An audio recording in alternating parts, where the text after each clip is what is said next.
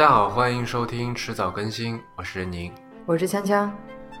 呃，那我们先来做一点听众反馈吧。呃，今天要做两则听众反馈，都是基于上次那期呃我们做的关于网络评论这个话题的那期节目。嗯、第一位听众叫做 e r l i c 刘，他说：“主播你好，看完我和喷子之间的故事，听完播客，我还是存在几个问题，但是十分矛盾，不知道这些算不算是对一个困难问题进行反应的时候，却提出了另一个更加困难的问题。呃，他这里这个引述的应该是我们上次在节目里谈到的，就是《卫报》提出的，就是一种不太好的评论的一种模式。嗯啊呃，那么他的问题是这样两个，他说，第一，如果关闭评论功能，那作者或者发行方是不是对所讨论的问题就已经垄断了？如果本身所讨论的问题就是存在争议的，那也可能作者本身的这个观点就是偏激的，但是读者并不能直接在文章末尾的评论区看到争论。而将读者的讨论迁移至其他平台，像知乎的“对叉叉如何评价”这种标题，对于作者没有直接的反馈，是否会影响内容生产的质量？第二，如我所观察到的，严肃内容是并不太喜欢读者开放评论的，但是对于娱乐内容却持一种鼓励状态。那么，会不会逐渐的会驱逐人们对于严肃内容直接讨论的热情？呃，他有个括号说，知乎虽然可以达到对严肃内容的讨论，但是依旧是审核严格，如李如一先生在博客上的一篇 iCloud 备份疑似被删事件所说的问题。括号结束，从而人们会更多的转向娱乐内容。如此说来，评论是不是变成了一种取悦读者的方法？呃，其实我并不是太理解这位听众这个写来的这个问题哈，嗯因为我觉得他有些地方写的不是很明白。基于我对他的这个问题的理解，嗯做出一些反馈吧。首先，就算是作者或者发行方关闭评论，也没有人可以垄断某一个讨论问题。呃，如果一个人想要看到或者引发争论的话，那就可以到社交媒体上面去搜索。啊、如果你搜索出来发现没有，那你也可以自己把这个文章以各种形式转发到社交媒体上面去。呃，相信这个事情在现在这个时代完全不构成任何的门槛和问题。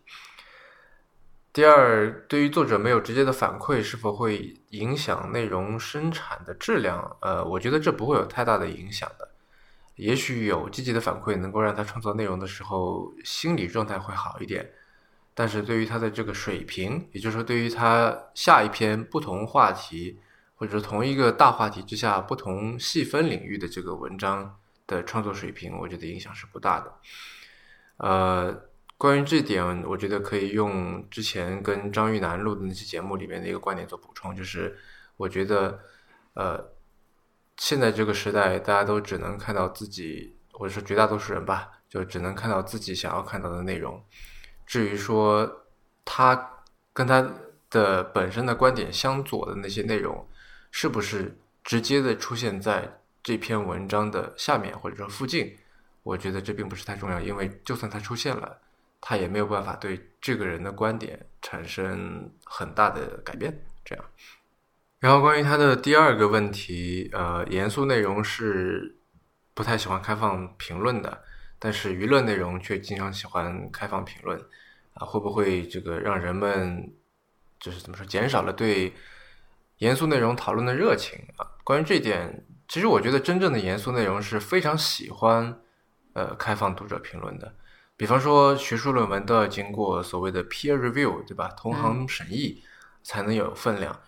呃，这个著名的英国皇家学会当初成立，也就是为了这个目的。啊、再有比方说互联网的前身那个 ARPANET，在草创时期也发明，也就到处发行过一一个叫做 Request for Comments 的一个一个文件，一个文档。嗯他就把这个他的这个想法写下来，然后发给各地的这个实验室，发给各地这些所谓行业牛人，然后说你们怎么看这个事情？那也许这位听众这个 Olik 不是在说学术类的这么严肃的内容，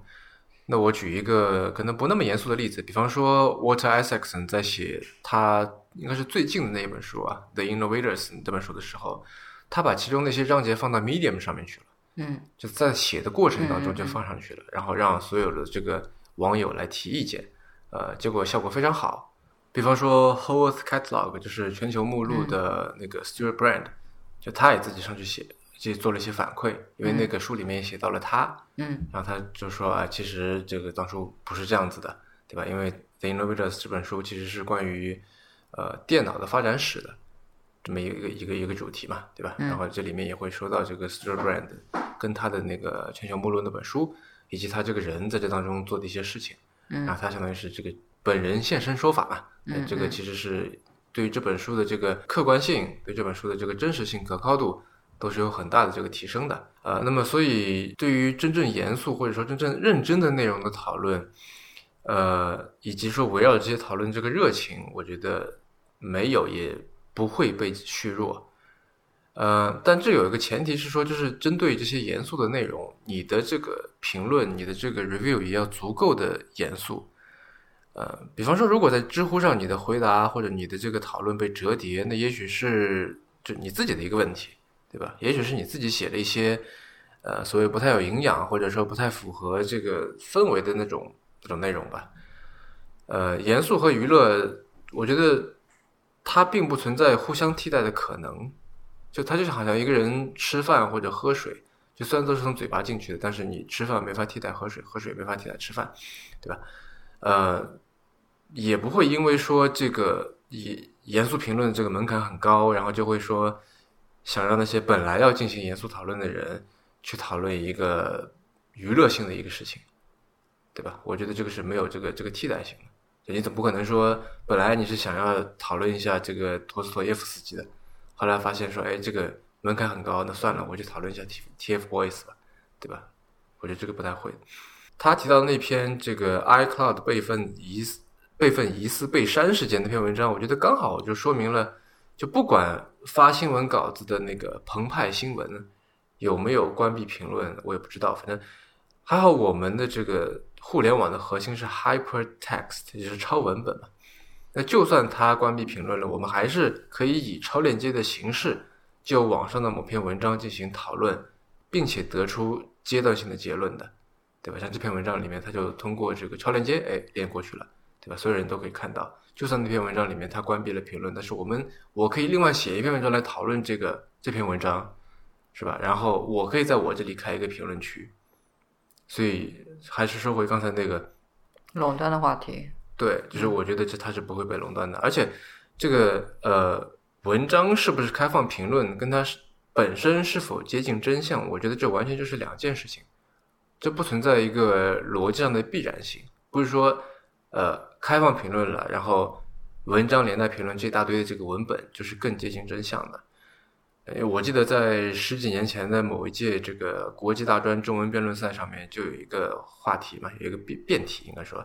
就是真理能不能越辩越明，嗯对吧？那这个这个问题它本身就是一个辩论的题目，说明它本身就是不是一个定论嘛。最后，至于评论是不是变成了一种取悦读者的方法，呃，我觉得像微博上面那种，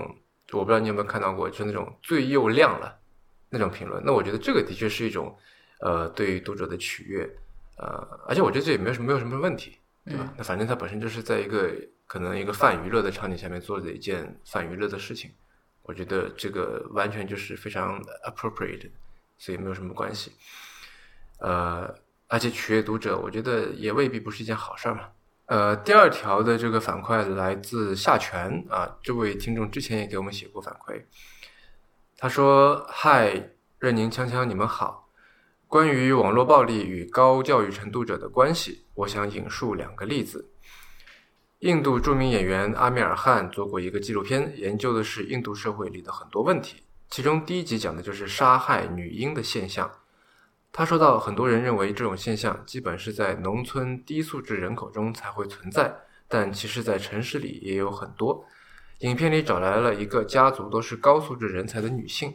丈夫及其原家庭的人都是医生或教师，但这并不影响她被迫堕胎。另外还想举另一个在中文互联网世界的例子。由于之前我对美国大选感兴趣，特意关注了很多微博账号，左派右派都有。从美国大学及主流媒体观点可以看出，高素质人才普遍是左派，在中文互联网圈子也类似。但在我这一年多来的观察，左派使用网络暴力的程度完全不亚于右派，甚至更甚，以及左派更加热衷于将不同观点者拉黑。这与我曾经所认为的完全背道而驰。这两个例子也让我重新思考：教育程度高者是否可以等同于高素质（括号这里的素质是着重强调公共场合的表现是否冒犯他人）（括号结束）。亦或是因为教育程度高、过于高傲而对其观点不同者过分藐视？可能教育程度到了一定值，反而会加强对网络暴力使用的倾向。同时，因为教育程度高，可能让受害者受到的伤害更深。呃，在中文的互联网圈子里面，这个就是他这里头说的这个左派，其实在中国的这个语境里面应该是右派嘛，嗯，对吧？应该是自由派。那说回他这个信啊，我觉得这是两个挺有意思的例子。我们在节目里面提到的这个受教育程度高。呃，是因为他的行为，因为一般的所谓的喷子言论都是在发泄情绪嘛。但是那篇文章里面的这个 Gus 是在引用可信度比较低的学术论文在进行辩论。那就算可信度比较低，但是他至少是这正儿八经一板一眼的进行这个所谓学术辩论，对吧？这是一种技术含量比较高的，就高端黑嘛，高端喷。嗯，对，也可以这么说。呃，那至于说受教育程度高者是否可以等同于所谓高素质，我觉得这当然是不可以的，因为呃，如果我们简单的来划分的话，我觉得素质可以分成两个方面，呃，文化素质和道德素质。那受教育程度高的人，他所谓文化素质可能比较高，但是道德素质高则未必，呃，甚至有可能由于他文化素质高，反而可以变着花样、动着脑筋的去 trolling。对吧？说各种各样可能阴阳怪气的话，像你说的这个高端黑啊什么的，啊，那这也许就是这位下权听众所指的这个，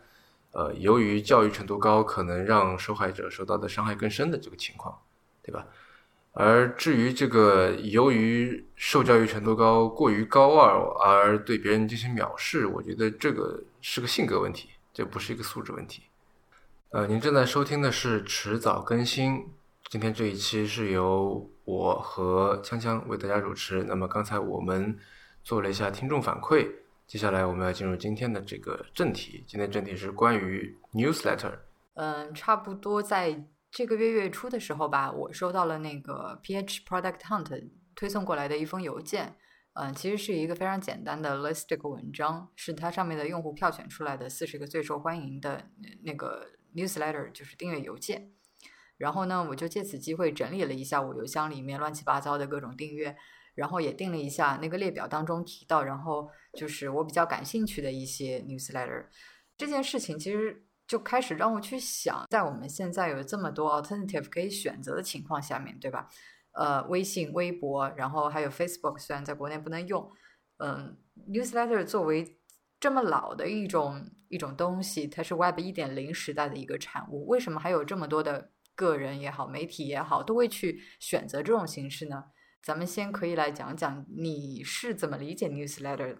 为什么我一直在说这个 newsletter 这个英文单词呢？因为我觉得中文里面并没有一个很好的能够跟它相对应的东西。嗯。因为 newsletter 嘛，嗯，如果你直接翻译的话，变成新闻信，对吧？是。那中文里面没有这么一种东西叫做新闻性的。嗯。呃，然后另外一种比较常见的翻译是通讯，对，但是我依然觉得就是这好像并不能够概括所有的 newsletter，嗯，因为我当我们说到通讯的时候，可能是说它是一个呃极简版的一个杂志这种感觉，但是有很多 newsletter 它发过来，可能是它的一些小的动向，可能是里面是一些小的文章，啊，可能是像你说的一个 listicle。一个一个列表式的一个东西，嗯，对吧？呃，可能是一个什么本周精选，呃，类似这种东西。然后我觉得这好像跟通讯相比的话，因为我的理解，在中文语境里面，通讯是一个像刚才说的嘛，是一个是一个类似杂志这样的东西，嗯。所以它是可能得是有一个大体的一个结构，嗯。呃，就是在各方面都要有所规范的一个存在吧。所以我觉得通讯好像也不是特别的恰当，嗯至少说不是百分之一百的能够跟这个就中文通讯这个词跟英文 newsletter 这词这两个词，我觉得呃不能百分之一百的对应起来。嗯那么所谓的 newsletter，我的理解哈，就是呃有有几个条件吧。第一是通过电子邮箱进行订阅的，嗯就是它不是在 app 里面推送给你的，嗯对吧？这是第一个。第二个，它多半是一个定期的东西。嗯呃，第三，它是一个可以主动订阅，也可以主动取消的东西。嗯也就是说，你是作为这个读者，你是有这个选择权的，嗯对吧？嗯呃，我觉得符合这些条件的，然后它是通过电子邮件发到你的电子邮箱里面的这些内容，嗯我觉得就可以叫做 newsletter。newsletter，它用了 letter 这个单词，你有没有想过它是不是原本是就是比如说像一封信的形式，或者至少是一个纸质版本的？就你的意思是，意思是在电子邮箱之前，对是否存在 newsletter 这样对对对的东西？，呃，我不是很清楚，我觉得应该也会有吧。嗯呃，就很就像我们订报纸、订杂志这样子了。是，其实其实确实是有的啊。然后就比方说，我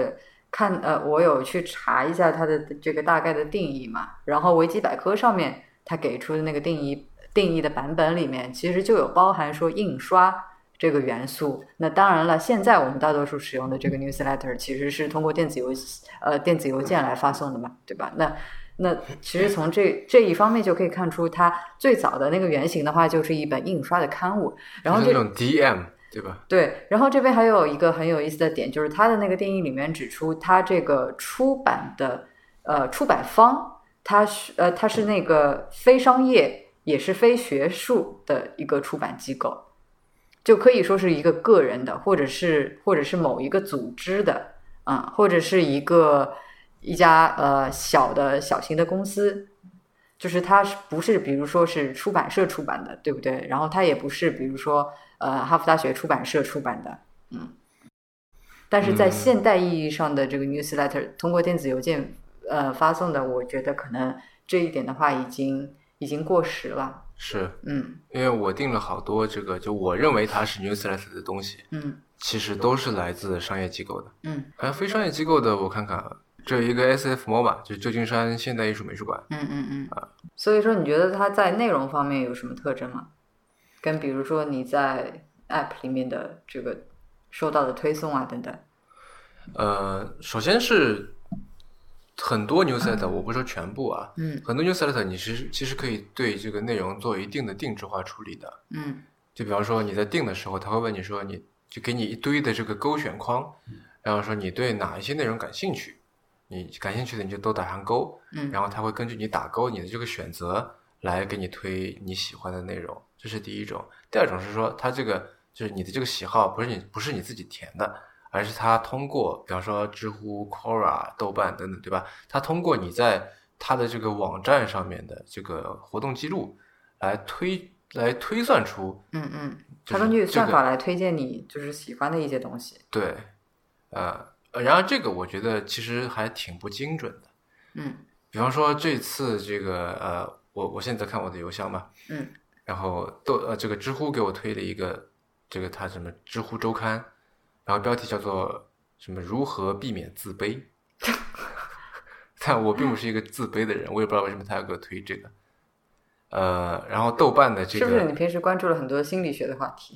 嗯，也有可能吧，但是反正自卑这不是一个我所非常感兴趣的一个话题，嗯，对吧？然后豆瓣的这个 newsletter，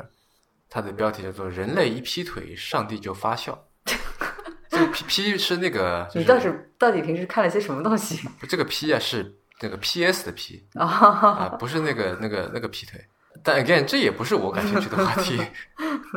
就我也不知道为什么他要发给我这个嗯嗯。啊。刚刚你说到的这个 Quora 也好，知乎也好，还有比如说我们以前有看过的那个《湾区日报》，对吧？湾区日报的话，它是呃有自己的 APP，然后也有那个微信公众号，然后当然你也可以订阅它的这个 newsletter，就是呃其实它的内容都是一样的。那我拿湾区日报作为例子的话，它就是每天给你推送五篇他觉得还挺不错的、有意思的文章，对吧？那呃公众号、App 和那个 newsletter 都会有。嗯，所以说为什么只有通过就是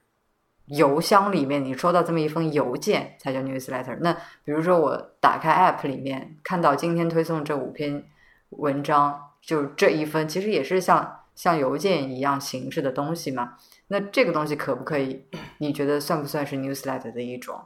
啊，我觉得这里或者说微信公众号呢？其实它在某种形式上跟 newsletter 也是比较像。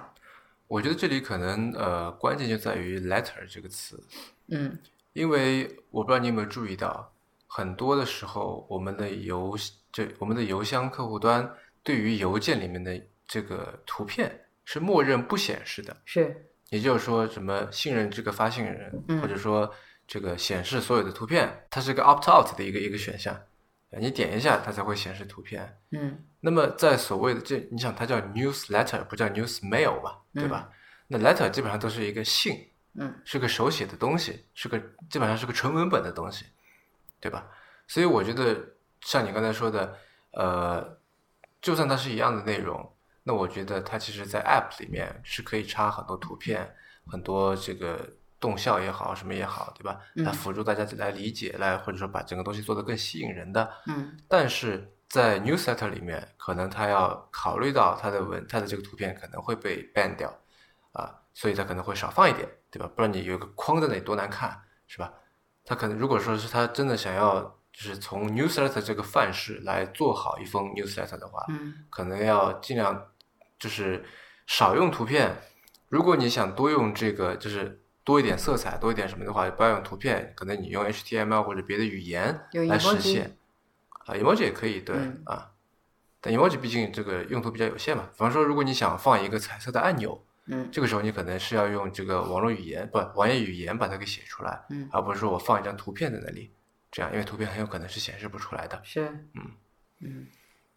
嗯，所以你一般收到这些邮件的时候，呃，你都是怎么个看法？就是是它叮的一下跳出来，然后立即打开看呢，还是说我就先存着，对吧？等我有时间了，然后再来集中看？还是说，嗯、如果说它是有附件的话，因为我知道有少部分的那个 newsletter 它是它是有有附件的，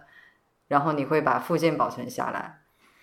呃，我觉得这个直接取决于它到底是一个什么 newsletter。嗯，你说看内容是吗？对，呃，我可以先跟大家说说看，我到底订了哪些 newsletter。呃，我一共两个邮箱嘛，嗯。其中一个邮箱里面我订了 Best Buy，然后 LinkedIn，呃，知乎，然后 MetaMark，嗯，还有一个叫做 Feedbark 的一个创业公司的，为什么？呃我觉得还挺有意思的。嗯。啊、还有呃 UC Berkeley 那个孵化器 Skydic，嗯。呃，还有 SF MOBA，嗯。然后 Twitter，嗯。呃嗯，我听到这里的话，感觉你订的好多邮件里面应该都是 AI 发送的吧？呃是，但是有些不是，比方说 Jake Knapp，就是啊 Sprint 那个、是那个作者，是对吧？他不是最近辞职写作去了吗？对，呃，比方说那个 We Love Ad，那个嗯做广告的那个、那个那个网站，对吧？呃，还有一个一些电影节吧，就是我也之前这个参加过的一些电影节，然后他会不停给我发一些东西过来。然后在另一个邮箱里面有豆瓣，有 The Information，嗯有耐克，有 Quora，有 Kickstarter，有钛媒体，有 Wiki Wiki Tribune，有上海的这个 PSA，有 Andrew Chen，有这个知乎，然后有 Verst，有 HVMN，有 MIT Technology Review，有少数派，有 Instapaper，然后还有哎，这个是什么啊？还有活动型，这样还有 Slash，还有 Quip，这样。所以你听那么多，你真的都会看吗？当然不是啊，嗯，那你会打开吗？至少？呃，也不是全部。呃，在我刚才说的那第二个邮箱里面，所有的这些 newsletter 基本上都被归到了广告邮件那一个里面去了。其实它在我的这个视野里面的露出是很有限的，嗯因为看到这些，我基本上先点一个全部标为已读，这样 哎呦，就是不那你为然它会有那个什么不干脆数字在。干脆取消取消订阅呢？是因为什么？出于一种害怕错过的心理吗？比如说明天 Best Buy 要大促销了，什么？我要是没订的话，我就不知道这个促销信息。是，这当然是一方面。嗯，呃，但你说的是这个新闻类的嘛，对吧？是，那还有一些是可能我是想着说我存着，嗯作为一种 archive 嗯啊，你有一个特别重要的忘记说了 s t r a t e t a c r y 还是 t a c 啊对对对，那个 Ben Thompson 那个嗯啊，因为他这个没有在我的广告邮件里，我现在是把哦我的广告邮件这个东西打开了嗯，啊，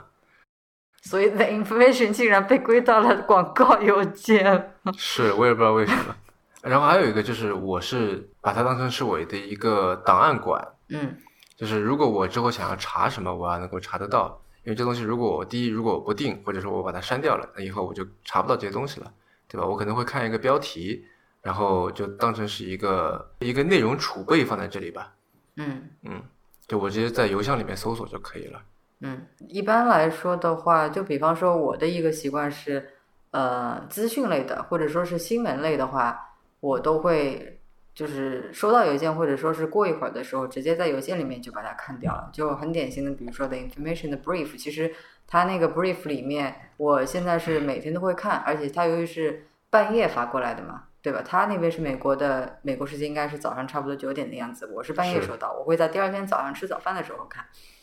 然后他的 brief 里面会挑选一些，比如说当天他觉得很重要的，呃，应该是前一天比较重要的新闻，然后呃每一个每一个新闻文章他会放那个文章的链接，并且有这个编辑做的一写的一段评论。然后对于我来说的话，我基本上只看完就是说标题，然后他的评论。其实文章的话，我很少会打开来全部看过，嗯。然后像这些的话，我一般都是收到之后不久都会把他的邮件正文看完，因为其实非常的短嘛。然后像有一些很典型的，就比如说板 Thompson 的文章，呃，一般来说是比较长的，尤其是他每周一篇的那个就是公开在博客上的文章，这些的话我一般都会存着，然后找之后就是说找，比如说有大块时间的时候，然后再来慢慢的读。嗯嗯那比方说那个呃，其他人写的一些就是类似的这种评论分析性的长篇的文章，你都是这么做，嗯，所以所以你是一般在邮件里面看，还是会啊、比如说跳转到网页上面去读？呃，就取决于它的这个排版。嗯比如说 Ben Thompson 的这些，我基本上都会跳出去看，嗯，你因为是说邮件排版太因为它那个字很小。嗯呃，我做了好几次这个尝试，但都字依然字很小，就看起来特别费劲儿。嗯所以我就会跳出去，因为就他会给你一个，就你如果是他的会员的话，你有一个账号密码吧，你嗯就就登录进去，你可以在浏览器里面打开，啊，就我不知道为什么他的那个那些文章在邮件客户端里面的时候都字特别的小，嗯啊看起来就很不舒服。嗯有的时候我要把手机横版，手机摆成水平的，然后再把它放大，这样一点点的看，但这样很累嘛，就是你眼睛得左右左右的扫，有很长的距离，这样。呃，然后还有一种是，之现在已经没有了，但之前他们大概做了能有，我想可能二三十期吧，就是嗯青芒王俊宇他们那个青芒做的一个叫青芒阅读，叫青芒阅读还是叫青芒周刊，我不记得了。就是嗯它也是个 curation，大概一周会给你发可能六篇八篇这样的文章，嗯然后基本上都是他们从别的地方去找来的，都是转载。嗯嗯，呃，其实有点像之前的离线不是吗？他们也是做的一个文章的 curation，然后但离线还是基本上都是自己在就离线跟那个 Mark Cuban 在很早以前做的那个 The Magazine 其实挺像的，啊，对对对，对吧？那，可能就是数量不，就是多少问题吧。The Magazine 每周只有三篇文章，在离线更多一些，但是他们还都是一些原创的，每一个呃每每一周或者每一本都是有一定主题的，这样进行发送。但青芒周刊或者叫青芒阅读，我记不清楚，呃，它是没有一个特别固定的主题的。嗯，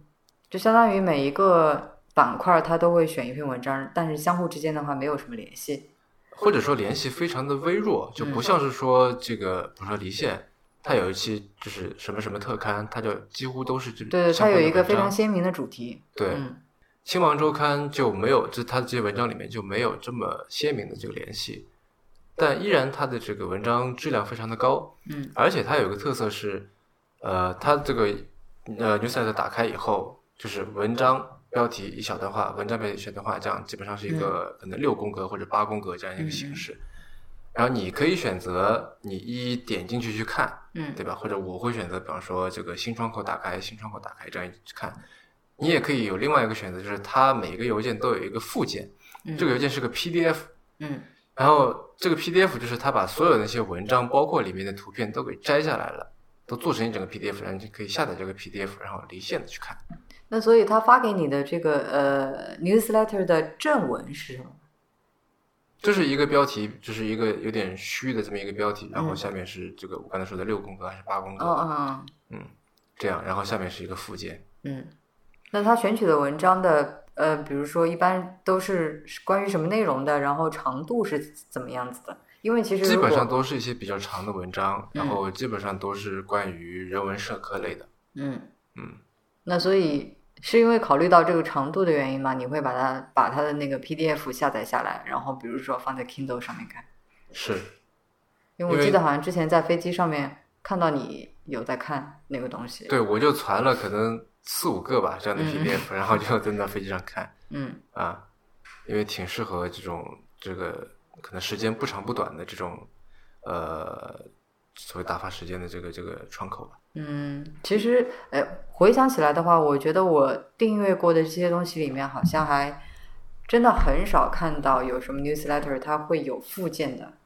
嗯，因为 newsletter 的话，就像你说的，一般来说它都是一个比较简短的这个通讯类的东西嘛。哎，那说到离线看，你觉得 newsletter 跟电子杂志有什么区别啊？呃，newsletter 比电子杂志更轻。轻是指说它的这个内容更少吗？对，一方面是内容会更少，然后另外一方面的话，呃，就比如说你刚才举例的这个《青芒周刊》，对吧？它可以更散一些，或者说更灵活一些。比如说我做一期 newsletter，我并不需要像电子杂志一样，就是因为作为杂志，你肯定要有一个比较清晰的主线，对吧？有一个主题，那离线就是很典型的例子。但是青芒的话就没有，它就是一个，其实是一个比较纯粹的 curation。嗯，对，所以我觉得在这里面可能是因为大家的这个期望值不太一样，对吧？因为你如果你是从这个，我不知道大家是从什么样的渠道呃获取到电子邮件的。嗯如果你是比方说通过呃苹果以前那个叫什么来着，有个叫 Newsstand，对吧？嗯嗯，通过那个平台，现在好像已经没了。就是是如果你通过那个平台去买这个电子杂志或者什么，你会期待它是更丰富的内容，呃，更这个强烈的这个表达形式，呃，然后可能这个在内容无论是数量还是质量上面都应该更高一些，对吧？因为它相当于是个非常 pro 的一个产品。但是 newsletter 你也许不会期望这么多，因为它就是个 letter 嘛，它可能嗯就是像一个朋友给你写一个信，告诉你说我最近呃听到、想到、看到了一些事情，对吧？然后说到这个，其实我倒想到另外一个话题，就是 newsletter 到底跟这个微信公众号呃有什么区别？或者换一种形式来说的话，就是如果现在我们要做一家做一个媒体，或者做一个媒体计划，嗯那么同样的内容，我们是应该选择微信公众号，还是应该选择 newsletter？因为呃，现在显然这个所谓公众号的红利已经过去很久很久了，对吧？是你现在在做一个新的公众号的话，那你要获取到一定数量的这个读者，一定数量的这个受众，嗯其实非常非常困难的。嗯所以我观察到的一个现象是，最近有好一些这个呃，可能独立媒体出来，他都是选择我做 newsletter，而不是去开一个公众号。你说的是国外的吗？那国外他当然不可能来开公众号，他想不到这个事情嘛。是是我说的是国内的这个一些我们的一些朋友或者是什么，或者说这个 newsletter newsletter 他也不用，但是我目前看到的是很少有人来开公众号这个东西了，嗯，那他们都是采取什么样的形式呢？好多人都是用 newsletter，就我刚才说的。嗯嗯啊，因为我觉得 newsletter 它其实是一个呃很微妙的一个存在，因为你在很网上看到的很多内容，其实都是用算法来产生的，对吧？然后如果说你在社交媒体上面，比方说如果你是微信朋友圈或者新浪微博或者 Twitter 什么的，那上面多半有很多很多的消息，然后多半好像是你不愿意看到的或者你不感兴趣的，对吧？呃，我觉得 newsletter 有一个很重要的一方面啊，就是我之前翻译过一篇文章，它里面也提到，就是它依然有一种呃比较 intimate 的一种感觉，一种一种很亲密的这种感觉。我觉得你你这里面在说的这些，嗯，给人非常亲密感觉的 newsletter，可能是，嗯，怎么说呢？比较新进的，或者说是以内容为主的这些 newsletter，就不包含那些做促销的、打广告的，对吧？就不包含会有 Best 因为 Buy 给你的，因为呃，这么说吧，我如果我跟你都定一个微信公众号，嗯然后咱俩打开的这个内容是一模一样的，嗯但是如果是 newsletter，他至少会在开头说一句说：“嘿，任宁，嗯，我们今天为你准备了这些东西。”然后下面是他准备的，那可能下面这部分跟我我跟你看到是一样的，嗯但他这个抬头依然给我一种很亲密的感觉。所以你觉得，哪怕是仅仅只有一个抬头也，也非常的重要。是，你觉得这里面就是这种亲密感，就很大程度上就来自于这一句这一句抬头。是，虽然说我知道它是一个大规模传播的东西，对吧？不然它也不会掉到广告邮件那个里面去了。但是我依然能够，呃，或多或少的感觉到一些个人的感觉。嗯嗯，呃，还有一个嗯，等一下，我再插一句，所以你觉得这种个人的感觉很重要吗？因为其实我们比如说在以前看这个新闻、呃看报纸啊等等的时候，对吧，并没有这种亲密的感觉。为什么我们现在会对于这个亲密的感觉，呃有要求？会为什么会觉得它这么重要呢？我觉得是因为场景的问题，因为它是在我的邮箱里面出现的。嗯我的邮箱里面，就是我默认是都是写给我的东西，对吧？所以就是它必须要表现的亲密一些，因为它还叫叫个 letter 嘛，对吧？你写信给人，总归要打个招呼了，对吧？你毕竟不是说我给你发一个传传单，或者说我给你加塞一本杂志，对吧？这个大家都一样的。我是给你写一封信啊，虽然它是一个新闻信，是一个大大多数就它的百分之九十九可能都是一样的这个信，但是我觉得依然要有这种个人的感觉，它才能够符合人们在邮箱里面所那种期待值吧。嗯，其实我觉得这里大家对于一些嗯比较 intimate、比较 personalized 的东西的看重，反映出来的其实是对于就是人工人工 curation 的一个重视。因为其实，在当下的话，我觉得普遍存在一种情绪，就是大家对于嗯怎么说人工的东西会天然的抱有一种好感，然后很多情况下会把人工和嗯呃比较优质，然后比较用心这些特征给联系起来。那所以说，我觉得哪怕是在一封邮件，哪怕是在你知道这是群发的情况下面，只是增加一个小小的，比如说称呼一个 title，你都会觉得呃非常亲切，至少比没有要好。是，呃，而且还有一点啊，对于写作者而言，这也是一个更我刚才说的是对读者吧，对吧？嗯对于写作者而言，这也是一个更个人化的事情，因为电子邮件毕竟是一个去中心化的一个一项协议，对吧？是所以就他不可能说，比方说，如果你在新浪微博、你在这个微信上面开一些这个所谓公众号，呃，你如果发表了某些言论的话，可能会被某些人封掉，嗯对吧？他就说，呃，我就不让你搞了这事情，你让你做的所有努力全部这个付之东流。但是在 newsletter 这个语境下面，其实不会出现这样的问题，对吧？没有人可以阻止你给别人发邮件，是是吧？是，就算说你这个你用来发邮件的那个邮箱倒了，但是呃，你可以换，如果只要你的那个这个订阅清单在，你就可以给他们发这些邮件。嗯，所以这里面其实又有一个有一个问题，就是说迁移比较简单嘛，而且基本上，比如说我们现在在用的这个邮箱的话，现在在用五年、十年之后，就是很多年之后，基本上也会在用的。但，是就它不像说，比方说，如果我在微信里面订了一堆公众号，然后有一天我不不用微信了，我用了另外一个巨信，对吧？然后就是那未必说我订的所有的微信公众号，它都会开了对应的巨信公众号。我觉得甚至都不用说你现在用呃，就是不是有一天你会不会不用微信，而是比如之前那个好多大号不是被封了嘛，对吧？那原来运营的好好的几十万上百万粉的一个大号，突然有一天就莫名其妙被封了，那你如何将这些就是粉丝迁移出去，对吧？其实就是一个很大的问题。但是如果是以 newsletter 这种形式的话，那由于是邮箱嘛，那迁移其实是一个相对比较简单的事情。对，就现在大家很多人在用那个 Tiny Letter 嘛，嗯对吧？它里面就是把这个这个所谓的读者列表，那个那个邮件列表给它拉出来，然后你就可以，如果你不想用 Tiny Letter，你用想用别的服务的话，直接把那个文件导出到你本地，然后你导入到另外一个系统里面就可以了。嗯啊，就是你的所有的这个粉丝可以在这个粉丝或者是受众或者读者吧，可以在瞬间完成转移，这个是在任何其他的这个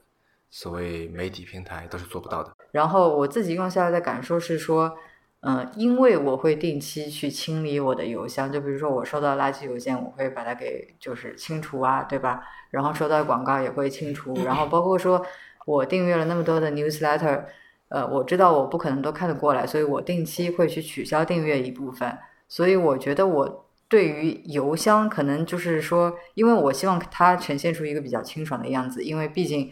呃，工作肯定是在里面的，甚至可能有一部分生活上往来的这个邮件也是出现在里面的，所以我希望它呈现出清爽的、有效率的这个样子。所以我对于我订阅的东西，可能管理的会比微信公众号会比即刻上的这个更怎么说更多一些。我会有更强的动机去清理它，因为比如说微信公众号现在可能还好，以前的话真的订了太多东西了。点太多了，以至于我懒得都去弄它。包括说现在即刻也是同样的情况，订阅了太多的主题了。然后总体的一个结果就是说，呃，在无论是微信还是即刻，其实打开的这个就打开率是越来越低。然后包括说更多的可能是浏览一些碎片化的信息，但是这在 newsletter 里面的话，至少对于我来说完全不是这样子的，打开率更高，而且就可能花在真的花在那上面读的时间会更多。对，没错，是这样的。刚才在听众反馈里面，我们不是说到了这个评论这个事情吗？嗯我觉得就是 newsletter 有一个缺点，就是它没有办法进行评论。就因为如果如果说像那种就是 listicle 的，今天发现哪篇文章啊、今天发现哪些新闻，或者说哪些好的文章，对吧？我加一些评论，嗯嗯嗯。呃，然后就希望你一一点进去去看，这个我觉得当然是 OK 的，或者促销信息，对吧？这些是 OK 的。但还有一些就是它相当于是像不是像 Ben Thompson 的那个 Strategy，对吧？他就给你发一整篇文章过来，嗯，然后它其实是有地方可以去 login，有相当于是有一个网页版的，是但很多人是没有网页版的，对吧？比方说一天世界的会员通讯，它就是没有网页版的。那么在那个时候，如果你想针对这篇文章进行一些评论，嗯然后你想跟这篇文章的其他读者进行交流，那这个时候就没有办法了。嗯，办法倒也不是没有，其实是一个非常传统老套的办法。就比如说，我有订阅的一个，嗯，是叫 The Hustle，呃，是是应该是现在还挺受欢迎的一个一个新闻类的 newsletter。然后它其实采取了一种很老的办法，就是说，嗯，就是以前咱们在杂志上面看到的那个读者来信，就是编辑他会挑选一些有意思的这个读者反馈，读者是通过写邮件的方式给他们反馈的。然后比如说定期整理汇总之后，放在下一期的这个 newsletter 上面。所以它就是这一期的 newsletter 会有一部分是，呃，针对上一期的读者来呃，不一定上一期，可能就是上上期就之前的。就他会写清楚说这个这对这段反馈是针对这一封 newsletter 给出的我觉得因为你没有看过 The Hustle，可能就是不太理解，就是他那个情景到底是怎样子的。呃，他并没有针对某一个特定的话题发表一段，比如说就是像长篇大论一样的这个观点，他很多的都是一些更加偏更加偏向 fun fact，所以呃，他没有在那个读者来信里面写清楚，他这一段话是针对我们以前发的哪一篇新闻说的，他只是把他那个读者的反馈摘抄出来，但是即使没有那个语境，也没有完全没有关系，因为他这些并不是一个一个怎么说具体的观点，而是一些类似于 fun fact 的东西。说白了就是你觉得比较好玩的话，嗯，就相当于是其实也不叫读者来信，其实是读者给他的投稿是吗？也不是投稿，就是一个反馈。他反馈总归要有一个对象的了。嗯，怎么说呢？就好像是咱们之前开头的时候说到的两条听众反馈，对不对？其中的第二条其实是对我们之前所说的事情的一个补充，但是它是举了两个事例，这两个事例你哪怕没有这个 context，你只是把它拎出来，尤其是比如说印度的这个，大家对印度的情况不是很清楚，然后我把它拎出来放在读者来信里面的话，大家看了之后也会觉得挺有意思的，而且也完全可以理解，即使没有语境，啊，对吧？嗯，所以这个 The Hustle 是要收费的吗？不收费，嗯他现在诶，好像已经有几百万的订阅了，然后做的还挺不错的，团队很小，而且呃，貌似活得还不错。他就是接广告，还挺多广告主的，至少我看下来，我每天都有打开来搂一眼，然后没看到过重复的广告主。所以它是以一个什么样就什么样的内容为主呢？其实非常简单，就是我之前看到那个，哎，让我看一下，PH 上面对它的一句简单的介绍，就是好像是叫做 Vice meets Fast Company，嗯所以你可想而知，就是说它的内容可能是偏向 Fast Company 的，对吧？然后它的风格的话是偏向 Vice 的，就是呃，其实它的它的这个初衷是想要做出符合美国年轻人口味的，就是年轻人喜欢看的一个新闻类的 newsletter，嗯，然后是主要偏向商业科技文化的，嗯，这里我先打个岔，嗯呃，最近 Google 刚出了一个关于酷的嗯一个就是针对美国青少年的一个报告，嗯然后 Vice 在在这里面得分非常非常的低嗯，你说的青少年是呃，就是那个出生在零零后的是吗？差不多，嗯嗯，然后他他对于这个酷其实有一个定义啊，嗯就是酷是呃人类会呃不人们会给予注意力的东西，然后就是会让人们兴奋起来的，并且可以作为他们的梦想或者说希望的宣言的这么一个东西。嗯然后我记得是 YouTube 得分非常非常高哦啊、然后这个 Vice 基本上就是就是垫底。啊，这么夸张？对，因为这我看到也觉得挺惊讶的，因为之前我总觉得 Vice 好像是一个挺酷的，对吧？讲什么小众啊、亚文化呀、这些东西，但后来发现它只是小众而已，在这个青少年小众不等于酷，对吧？对，嗯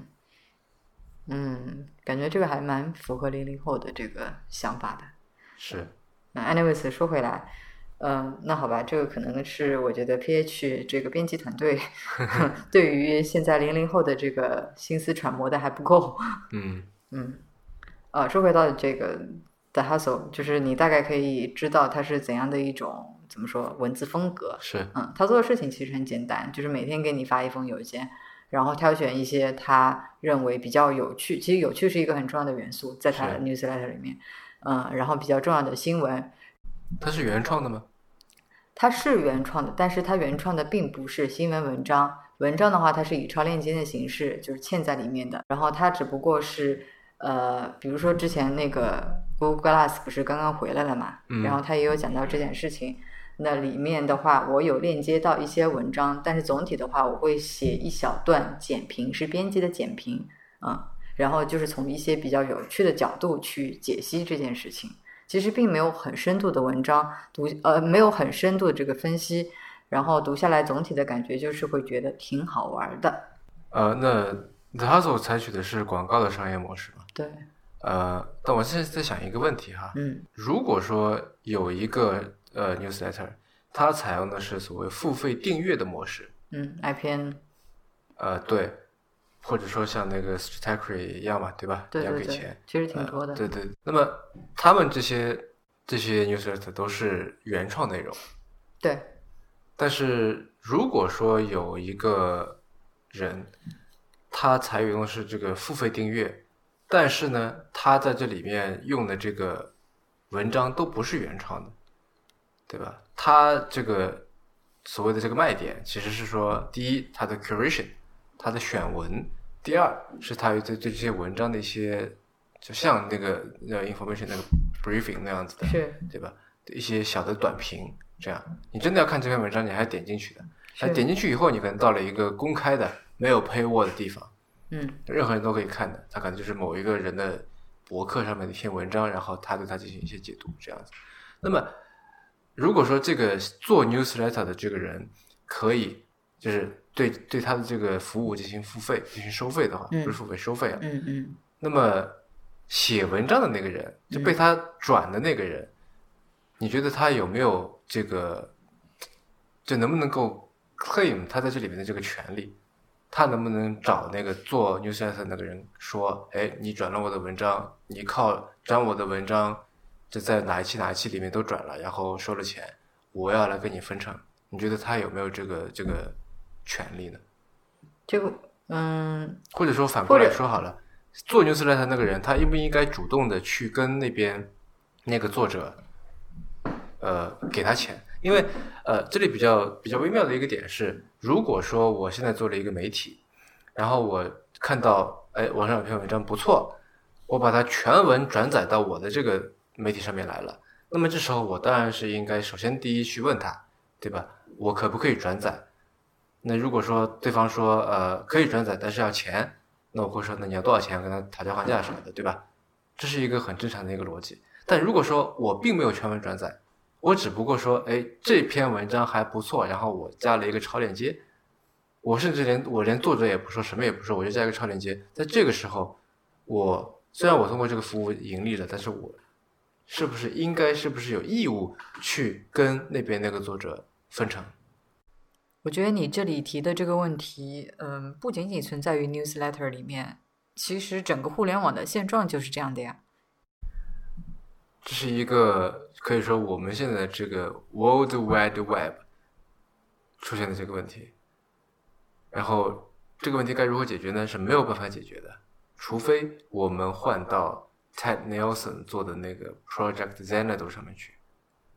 但是那个系统，反正大家都知道，这个也是已经做不出来了。呃，之前我看那个赫佐格的那个电影，嗯呃，《Low and Behold》，然后其实这个电影很推荐啊，就它里面有这个 Ted Nelson 亲自演示 Project Xanadu 的这个视频，呃，还挺珍贵的，因为我之前都只是看过，我不知道它到底庐山真面目用起来是个什么样子啊，它里面有些演示。就是简单来说，为什么我在说它的那个 Project Xanadu 呢？因为在那个系统里面，你要给一个网页加一个超链接链过去的话，你是要经过他同意的，对吧我知？道你的意思啊。那在这个时候，你就可以说，好像转载一样，嗯，是你可以说我免费的公开这个，无论谁来链接都可以，还是说，呃，你练我一次，你再给我多少钱，嗯对吧？在这个在这个系统里面是可以的，嗯在目前的这个状态下面是不行的。所以你当时定的这一些 newsletter，你都是怎么发现的？呃，有很多是这个一定定一串儿的，嗯，呃，因为就是什它什么叫一定定一串？那总归是有一个有一个 source 的，就是从某个地方发现。是就是就可能呃，在订 newsletter 的时候，嗯它是我忘了是通过哪一个网站进去，然后就有一堆 newsletter 可以让你选，嗯然后你说我要订这个这个杂志这个杂志这个杂志，然后你按一下，然后就一键订了可能七八个这种有的。啊，然后还有另外一种是另外一个情况是我在看一些网站的时候，比方说在看那个 MIT Technology Review，嗯然后就看到说，哎，他给自己的 newsletter 打一个广告，他那个叫做 The Download，对吧？嗯下载，嗯这名字就叫做下载，啊，然后我就哎看了一下还不错，觉得，然后他在那个下载那个旁边还有另外一个我忘记叫什么了，嗯啊，就是有有这么种，就是呃，好像福布斯也有一个类似的，就是如果你打开一个福布斯的科技文章，然后你会看到说它旁边给自己的这个科技类的这个 newsletter 做了一个小广告，有一个 banner，然后你点进去，然后它你在定科技文章那个时候，它旁边又会说，哎，商业你要不要定一下？嗯艺术你要不要也定一下？这样，然后你可能嗯就订了一串儿，我是这个意思。嗯，但是你这个还是属于同一个媒体下面的不同板块。是，嗯，我的话其实是怎么说？大多数可以说是从一个 newsletter 里面发现另外一个。就比方说，其实呃，我最近订的不少是因为看到了那个 PH 发给我的那封那个 newsletter，然后其实是它里面讨论的一个话题嘛，对吧？就是最受欢迎 PH 上面最受欢迎的四十方。然后我看上去发现其实挺多，好像看上去挺有意思，然后我之前没有看过的，所以我就订了好几个来看。嗯，所以这是从一个 newsletter 里面其实发现了好几个新的，然后还有口口相传，嗯，就比如说那个 Ben Evans 的那个，就是我记得当时好像是你告诉我的，对吧？我不知道你是怎么发现的。嗯，我好像是去他的个人网站上面看到的，就他个人网站上面有一个有一个入口，嗯，就是说你的点一下，就你把这个邮箱输进去，按一下嗯订阅就可以听到你的 newsletter 了。这样嗯啊，嗯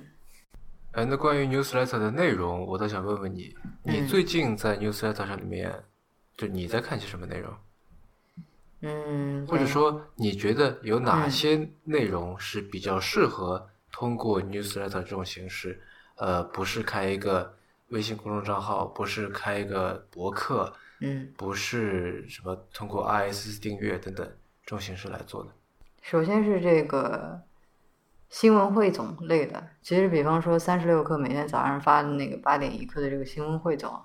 我是觉得挺适合做成 newsletter 的，是因为我不喜欢到微信公众号里面去翻出来读这个东西，然后但是我确实是会去看的，我只不过不喜欢这种形式。那对于比如说每天早上其实就是开始工作之后的第一件事情就是打开邮箱嘛，对吧？那这个时候的话，其实我是习惯于，比如说甚至在吃早饭的时候看一下这个新闻啊什么的，嗯，所以我觉得像呃，无论是 information 它的这个 brief 这个形式，我就觉得挺好的，还是说三十六氪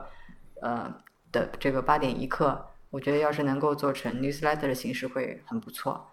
嗯，当然，这个其实除了 newsletter 之外，我觉得做成播客也是挺不错的。或者说做成网站，就好像嗯 Tech Meme，、或者说像、呃冯大辉最近在做的那个 Read Hub，对，嗯，但是这个就有点太重了，我不需要那么重，我不想每天早上就是还要去点开一堆网站啊，然后去看这个新闻。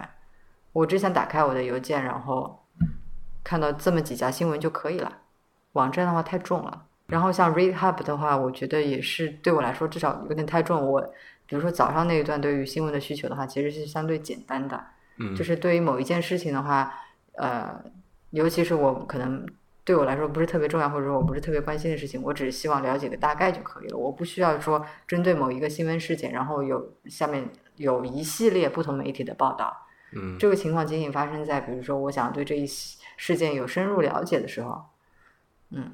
所以我还是比较倾向于 newsletter 以及播客的形式。就像你比如说以前，嗯，早上你一边那个洗漱，然后一边听收音机，那现在的话你是拿手机来听播客，所以我觉得像这种形式新闻汇总类的，是特别适合做成 newsletter 或者播客。嗯嗯嗯然后其实个人的博客文章，像那个版 Thompson 的，还有其他的一些，嗯，我觉得也是适合做成 newsletter，因为嗯，版 Thompson 其实还好，因为它是定期更新嘛，其实是非常准时。然后其他的有一些个人博客的话，它不定期更新，那以前用 ISS 对吧？那现在不怎么用，我觉得用 newsletter 就比较好，而且你可以存档。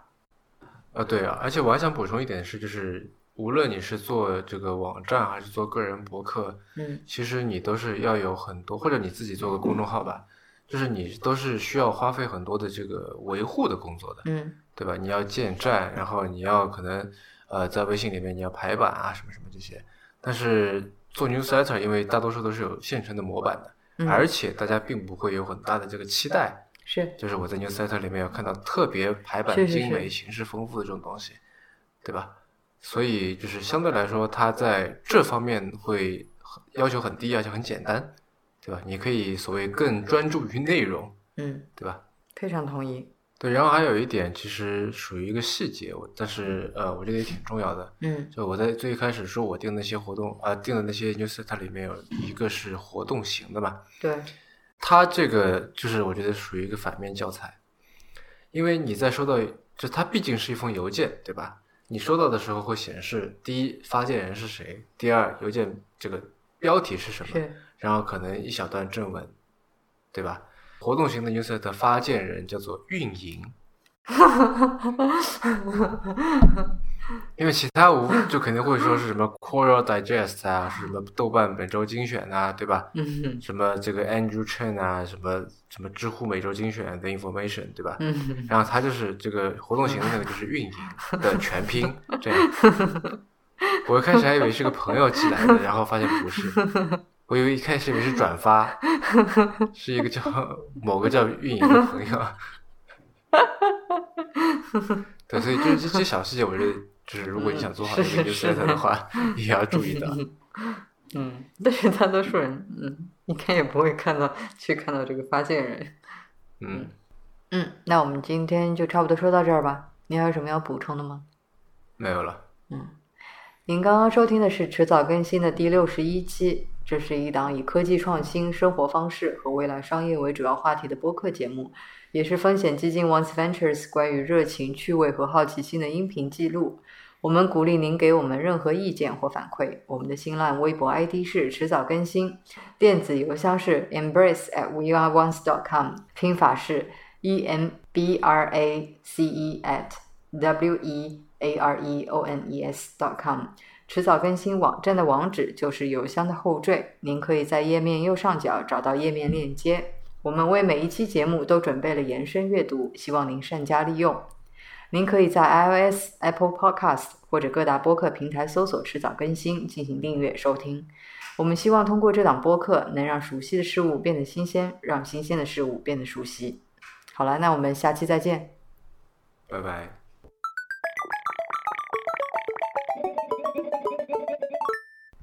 果要让你留五个 newsletter，其他全部删掉，你会留哪五个？嗯，其实我现在也没有定多少，我会留呃，定 information 其实也不算留，那就花钱买的，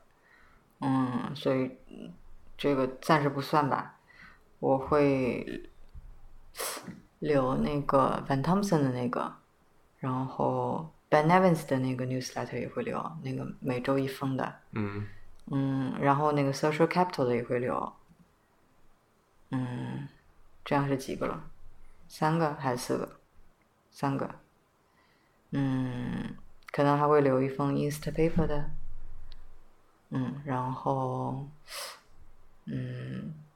可能还会留一份 PH 的。我也差不多。啊，哪里差不多了？我感觉你我提到的有一些都是你刚才没有提到的，好吗？你肯定会留一封，让我想想，耐克的，